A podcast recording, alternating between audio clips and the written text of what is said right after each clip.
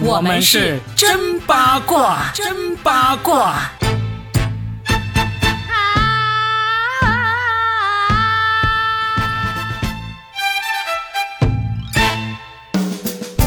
欢迎来收听我们新的一期真八卦，我是算一卦大叔 Robin，大家好。大家好，我是八一八佳倩。哇，今天要说的这位真的是女神下凡呢。神仙姐姐，是的，过儿，过儿，你过不过来你？那么今天要说的就是最近因为一部古装偶像剧而大红的刘亦菲。是的，因为其实我是一个不怎么看古装偶像剧的人，嗯，这次呢，因为这个《梦华录》实在是太红了，嗯，我都忍不住去看了两眼，我看了两集，嗯，然后上瘾了吗？没上瘾，但是真的是颠覆了我对这种所谓的古装偶像剧的一些看法。因为之前是真的觉得很低幼，嗯，很就是靠这个服化道呀、颜值啊来吸引这些涉世未深的那个年轻观众的那种，嗯。但是这个《梦华录》确实是我看了很多那些 UP 主啊来来说来解说这个片子，嗯，里面有一句话是让我印象特别深刻的啊，他说就是成年人的爱情故事。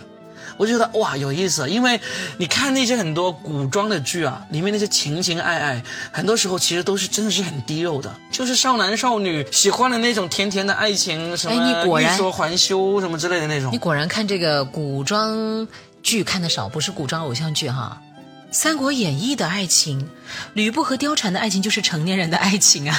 对呀，但那个不是古装偶像剧嘛，它只是古装剧。对，而且那些《三国演义》这些，你甚至可以说是历史剧，对不对？你像这种古装偶像剧，就是各种各样的，你就一看就是飞来飞去，飘在天上，然后呢，随便一招就可以干倒十几个人那种。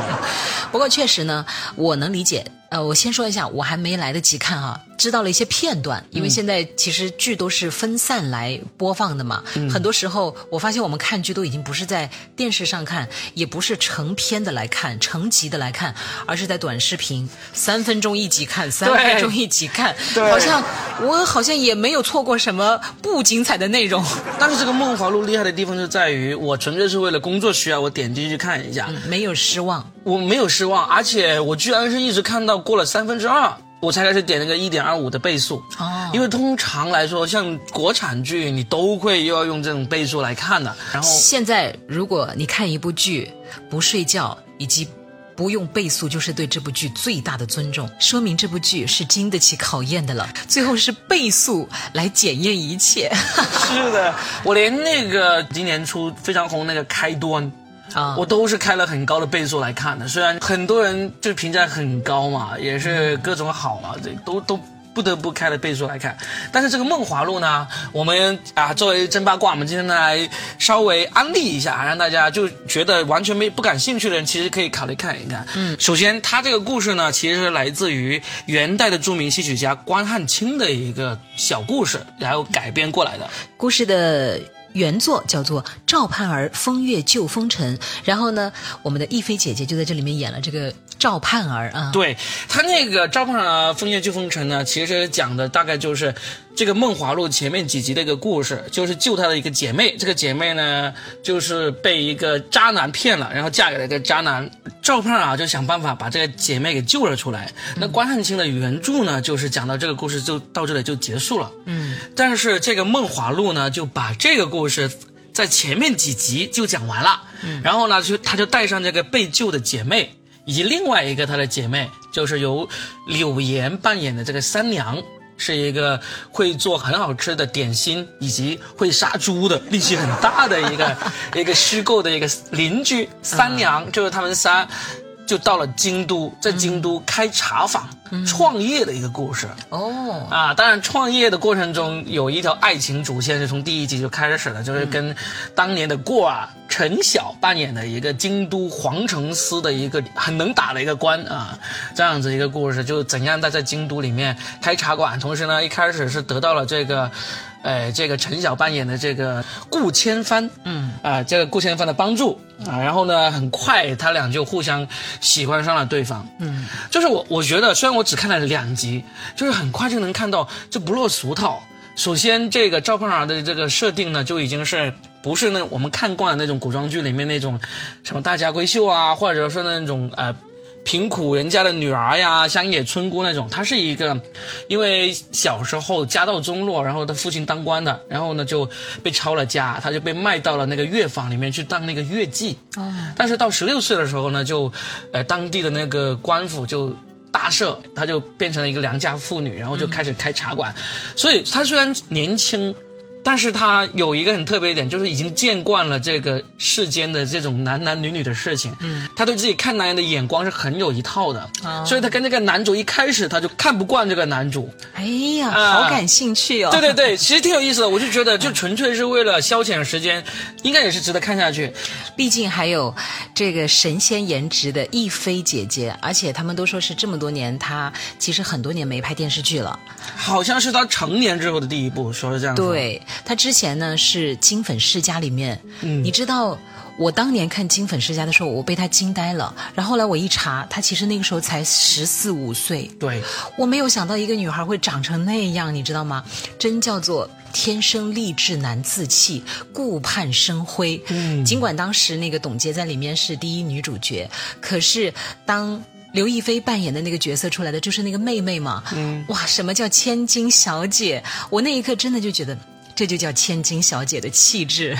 你刚才说到一个词“顾盼生辉”，嗯，现在就是他和陈晓这两个人在剧里面，因为一个叫赵盼儿啊，一个叫做顾千帆，所以他们叫顾盼生辉 CP 是吧？对，大家都在磕这个 CP。然后陈晓呢，我本人也挺磕他的颜的。嗯，你觉得他的颜值巅峰？其实我看他的吧，倒还不是从那个什么过儿开始的，我看他迷上他，我有的时间还真的挺迷他的，因为我觉得他。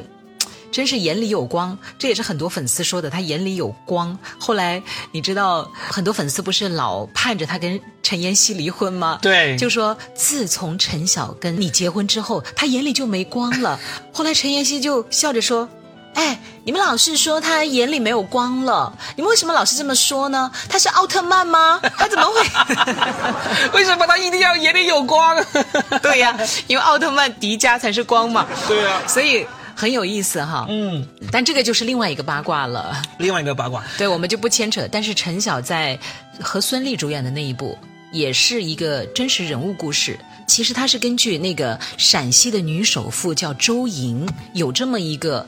就是原本的人物改编出来的，但是很可惜，最后呢也变成了一个玛丽苏大女主戏，就是所有的男人都只爱我，不管我怎么闹，他们都只爱我。为了成就我，他什么都可以放弃。然后我就算是一个寡妇，他也爱我。然后陈晓就在里面扮演一个角色，一开始是一个顽皮的富家公子，叫沈心怡，最后为了这个周莹女主角。改变，哎呀，当时虽然剧情呢一言难尽，但是陈晓在那里的扮相还真是，我当时并不知道为什么那么多粉丝喜欢他，看完这个剧我就知道了，嗯，因为我也入会了，因为他的颜值还真的是挺不错的，他 在这个《梦华录》里面，他眼里还有光吗？有光，就他在这个《梦华录》里面第一集出现，他其实是演那个黄承思里面一些就是非常厉害的角色的，嗯，他在审讯一些犯人。他特意那个妆就是特意画的，就画的真的是眼里面有寒光那种，就是能够让人看到就会心虚的那种光。但是到后面，他跟这个女主角啊，跟这个刘刘亦菲在对戏的时候，他的那个光芒又会收敛了起来。所以其实这个人，我不说演技如何，但至少说他的眼神是很有戏的。他很低调的，嗯，真的。包括之前再考古一下，他跟赵丽颖。也有过一段，对，而且当年于正还爆出来过呀，你不知道吗？我不知道，所以你才是八一八嘛，来来来，给我们搭一下。于正当年还写了个小故事，就是说，当年，反正一个男孩一个女孩，大家自己去搜于正的那篇故事啊，他没有用谁的名字，但是呢，他用的是一个男孩一个女孩，巴拉巴拉巴拉，然后就写他们两个人的。他为啥要这样曝光人家？他写一个男孩和一个女孩，他曝光了谁？我知道，就是他干嘛要？他又不是做真八卦这样的节目，他干嘛要用小作文的方式来说人家一个男孩跟一个女孩的故事？就是他可能也挺感慨的吧？哦，就是呃，有点唏嘘的感觉，就是好像也为他们的情感而有一点点惋惜。哦，是这样。嗯，对，还蛮有意思的哈，就是大家可以去看一下。然后后来他不就又跟这个陈妍希哈，在、嗯是陈妍希吗？是陈妍希，陈妍你老是想想到沈佳宜，对不对？对我老是想，就他和陈妍希后来就哇那个掀婚纱吻，啊，对，那个动作很漂亮哎。史上简直是太浪漫了，就跟拍偶像剧一样。对呀、我觉得这个拍的真的很漂亮，因为我之前是不知道，啊就是因为这次为了录这期节目，我就看了《梦华录》，然后呢又看了一下这个陈晓还有刘亦菲的之前的各种文章介绍嘛，我就看到了这个陈晓跟陈妍希结婚的时候，他掀起婚纱，然后呢进去跟他亲吻的那一刻，嗯，很漂亮啊，啊我觉得这不像是。不像是那个婚礼现场真实抓拍的感觉，就是很像在演戏，很像在演戏演出来那么漂亮，可是又演的好真实，好真实，对不？对？就你觉得一部偶像剧里面，可能就刻意的拍了很多条，保了很多条，可能都拍不出来这样对动人的一刻。对，所以反正说任何时候，你不管对陈晓有什么样的一些意见和想法，但是你只要看到那一刻，就还是会相信爱情。嗯，虽然我我个人觉得啊，不要因为什么明星相爱了，我们就相信爱情；不要因为他们什么离婚了、小三了，我们就不相信爱情。哥们儿姐们儿们，你们该相信什么就相信什么，好不好？明星们的事情啊，就听听就好了。就茶余饭后呢，在一起，尽量不要去聊同事的八卦。真的聊着聊着，你也不知道哪个同事跟哪个同事私底下关系其实挺好的，或者哪个同事其实跟老板呢，哎，关系有点说不清楚、道不明白。所以不要聊同事的八卦。你怎么说着说着说到同事啊，感觉那好像有什么有感而发呀？哎，这是职场的一个秘诀，你不知道吗？就是他们说了，职场要做一个聪明的人的话，就是尽量不要跟同事聊公司的八卦，因为你永远都不知道是不是你就成为了自己给自己挖坑的那个人，所以可以。既要跟同事保持关系，对不对？嗯。又不能跟他关系太近，那么怎么办呢？聊前同事的八卦，聊明星的八卦啦，因为明星反正跟我们又八竿子打不着，嗯，对不对？我们就聊一聊，但是又可以迅速也打听打听，哎，对方对这些事情怎么看？大家又嘻嘻哈哈、热热闹闹的，那多好呀！啊我是不是很虚伪啊？没有啊，这个就是职场生存之道啊。对啊，因为以前聊了一些事，真的得罪了不少人呢。所以呢，才终于起了念头要做真八卦，我们就只聊明星八卦了，好不好？对而且现在你知道吗？很多人都在磕这个陈晓和刘亦菲这个 CP 嘛，嗯而且有些很无聊的人也跑去。陈妍希那里去说啊，我就觉得这种是最无聊了。就你磕 CP，你爱磕你怎么磕嘛？人家真实现实中的那个夫妻，你管人家那么多啊，对不对？但其实是这样吧，虽然可能这种行为不够理智，但是像你这么理智的人，你也不会推动娱乐产业的向前发展呢。嗯，所以娱乐产业要蓬勃、要发展、要有新鲜的东西不断的爆出来，就需要很多可能有点感性的粉丝们做这个推波助澜的人呢。这才是娱乐圈好玩的地方啊！那也是。不过我反正真真假假嘛，假假真真嘛。不过我希望这个陈晓跟陈妍希应该没事才是，我还挺喜欢陈妍希的。那些年你们一起追的女孩吗？对呀、虽然她演小龙女那个包子脸会被人笑，但是 人家本身就是长这样的脸啊，造型又不是她能决定的。你看，我就知道每个男孩子心中真的有一个他们要一辈子守护的沈佳宜。嗯 沈佳宜本身这个角色也被很多人骂的了，好不好？啊就这个角色本身也是个被人骂的，为什么呢？就有人会觉得不认可他们那种相处方式啊，嗯，也是会有的，嗯，好吧，我们不扯远了哈，嗯，扯回来，说到这个《梦华录》，我为什么还攒着？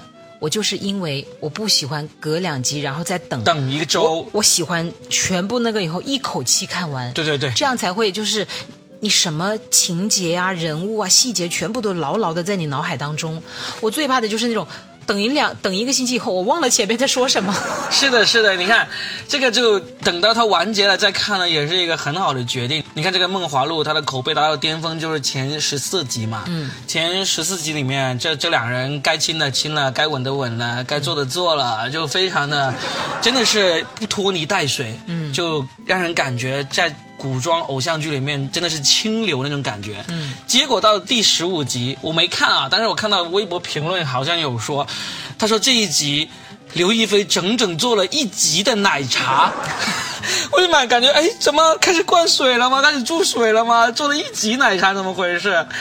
呃，所以呃，不知道了，反正可能虽然对这部剧的评价挺高，我觉得也挺不错，但是我估计我也是不是我喜欢的类型，我不会追下去。嗯，但是纯粹是这一期为了跟大家介绍一下，介绍一下神仙姐姐刘亦菲，介绍一下这个电视剧的这个来龙去脉嘛，让大家多一些谈资而已。嗯，但是你说完了之后我会不会去追呢？我大概率是不会的，但是呢，像说不定完结了之后，嘉倩你会去追。对，有可能。嗯因为大家都聊得那么热，我要是不知道的话，我在同事之间不是落伍了吗？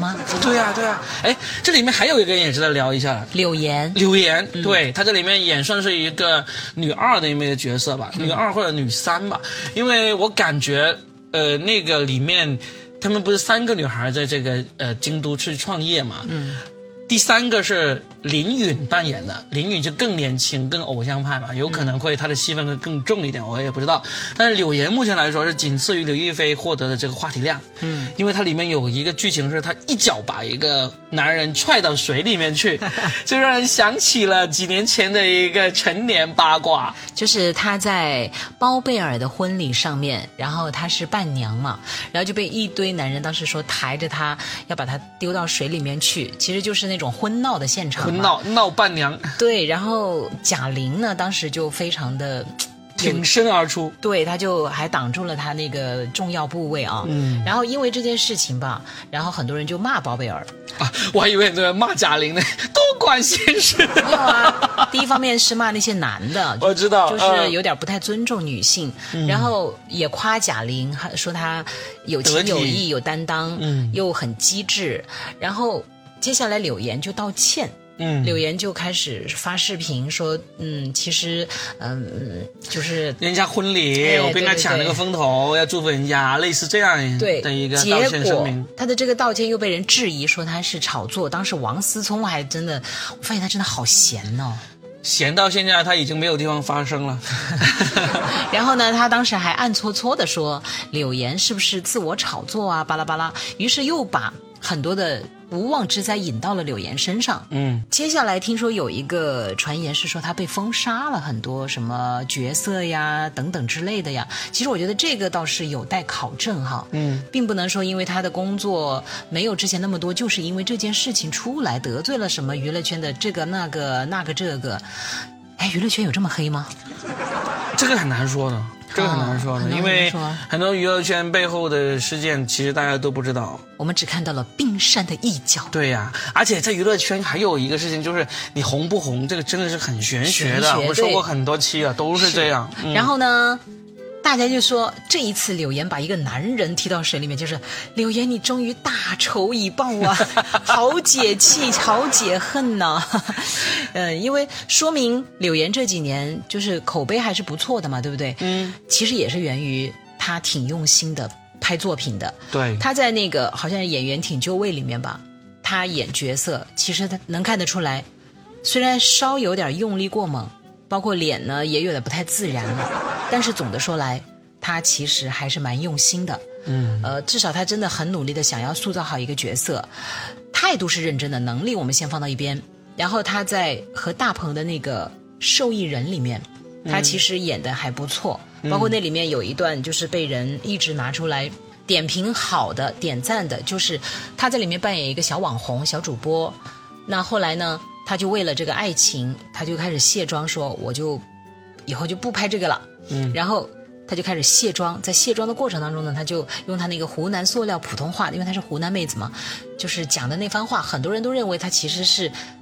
就是结合了他自身的经历的一段感触。其实我倒是觉得，结合他自身经历的一段感触，她在《煎饼侠》里面就已经体会过了呀。对，他和大鹏在那个天台那段对话，是不是？他人家都说我靠胸怎么样之类的。嗯嗯我倒是觉得他在那个上面已经把他的心声有抛出来了。嗯，他很想证明自己。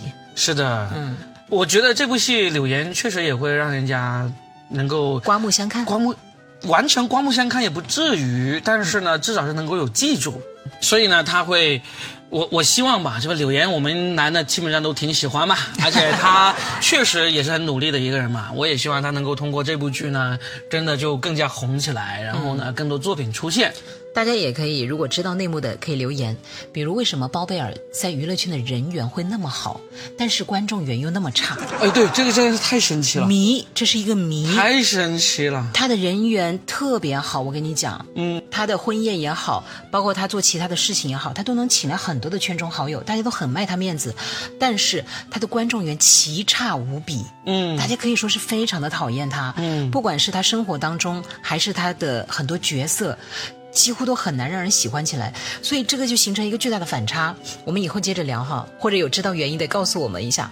还有，我想问一下，林允在这里面的演技怎么样？正常吧？哦，正常。正常，因为她在里面其实就演一个涉世未深的一个年轻女孩，嗯她在里面是一个痴迷于弹琵琶，嗯，然后呢就对这个人情世故都不太懂，所以呢他会被人骗、被人害这样子。就蛮符合他本身的这个外形，包括性格的本身，对，对对？就是小白兔那种感觉嘛。啊、那他是找准了自己的定位了。嗯，因为他后来演了其他很多角色，你发现没有，几乎没有一个我们记住的，除了美人鱼，好像周星驰看中的女郎很多都是这样子啊，就是没有啊。你张雨绮，张雨绮你记住她什么角色？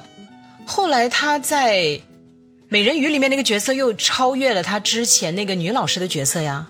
也算是吧，对对啊对，算是了。那隔了多少年了？我的天呐！张柏芝也有很多角色很不错呀。嗯，黄圣依吗？就没有了呀。黄圣依有一个特别著名的角色啊，就是他在那个《演员请就位》里面那个神奇的走位。这个就不算嘛，这个是综艺里面的。我意思就是说，你通过周星驰挖掘的女郎，那那他就通过一部电影出了一个让人记住的角色，后面真的好像要过很久，要么就再也没有了，要么呢要过很久才会出现一个，就是传说中的出道即巅峰，啊接下来全是下坡。可能就唯一一个例外就张柏芝，对吧？一开始就是那个柳飘飘嘛，是吧？对，对啊喜剧之王，对啊，后来张柏芝她就有什么星语心愿啊，还有反正还挺多角色的。旺角黑夜呀、嗯，啊，他演的角色真的太多了，所以我们很可惜，那么会演。又那么一张美丽的脸，但他就热衷于生孩子，所以人人都有自己想要的哈。你发现没有？有的时候你真的琢磨不透一个人究竟真正想要的是什么。嗯，人家唾手可得的东西，我们要费尽一辈子的心力都未必能得到的，也许是人家不太在乎的。就比如说张柏芝，谜一样的美女，真的。对。后面我们找时间可以聊一期张柏芝，嗯啊，大家有兴趣的话可以留言看看我们聊谁的话啊，就看你们留言了。